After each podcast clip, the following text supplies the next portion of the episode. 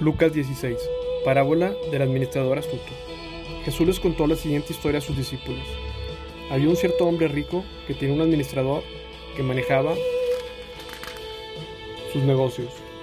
Un día llegó la noticia de que el administrador estaba malgastando el dinero de su patrón.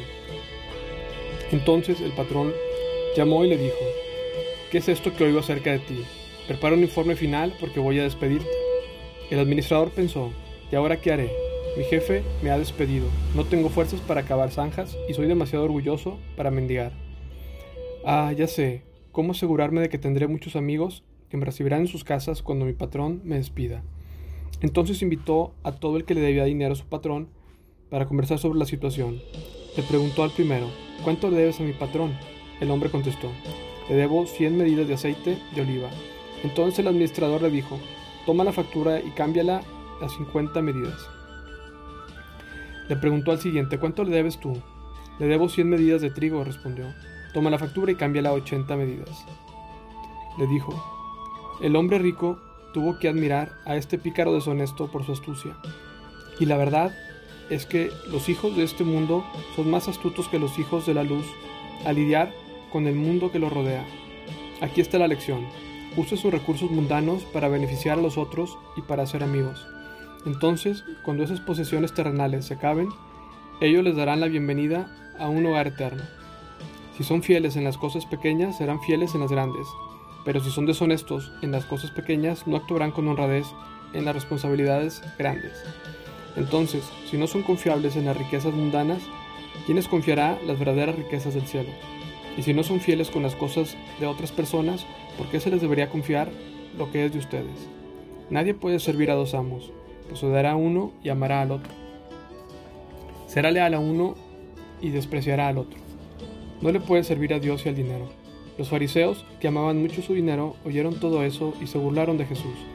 Entonces él les dijo, Ustedes les encanta parecer como personas rectas en público, pero Dios conoce el corazón.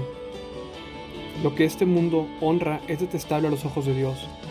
Hasta el tiempo de Juan el Bautista, la ley de Moisés y el mensaje de los profetas fueron sus guías, pero ahora se predica la buena noticia del reino de Dios, y todos están ansiosos por entrar. Esto no significa que la ley haya perdido su fuerza.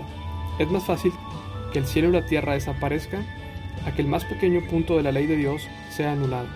Por ejemplo, un hombre que se divorcia de su esposa y se casa con otro comete adulterio, y el que se casa con una mujer divorciada de su esposo comete adulterio. Parábola del rico y Lázaro. Jesús dijo, había un hombre rico que se vestía con gran esplendor, en púrpura y lino de la más alta calidad, y vivía rodeado de lujos. Tirado a la puerta de su casa había un hombre pobre llamado Lázaro, quien estaba cubierto de llagas. Mientras Lázaro estaba tendido, deseando comer las obras de la mesa del hombre rico, los perros venían y lamían las llagas abiertas. Con el tiempo el hombre pobre murió y los ángeles lo llevaron a estar con Abraham. El hombre rico también murió y fue enterrado. Y su alma fue al lugar de los muertos. Allí en medio del tormento vio a Abraham a lo lejos, con Lázaro junto a él. El hombre rico gritó, Padre Abraham, ten piedad, envíame a Lázaro para que moje la punta de su dedo en agua y refresque mi lengua. Estoy en angustia en estas llamas.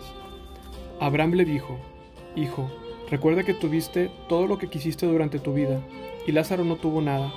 Ahora él está aquí recibiendo consuelo y tú estás en angustia. Además, hay un gran abismo que nos separa. Ninguno de nosotros puede cruzar hasta allí, ninguno de ustedes puede cruzar hasta aquí. Entonces el hombre rico dijo, por favor, padre Abraham, al menos envíalo a la casa de mi padre. Tengo cinco hermanos y quiero advertirles que no terminen en este lugar de tormento. Abraham le dijo, Moisés y los profetas ya les advirtieron, tus hermanos pueden leer lo que ellos escribieron. El hombre rico respondió, no, padre Abraham, pero si les envía a alguien de los muertos, ellos se arrepentirán de sus pecados y volverán a Dios. Pero Abraham le dijo, si no escuchan a Moisés y a los profetas, no se persuadirán por más que alguno se levantara de los muertos.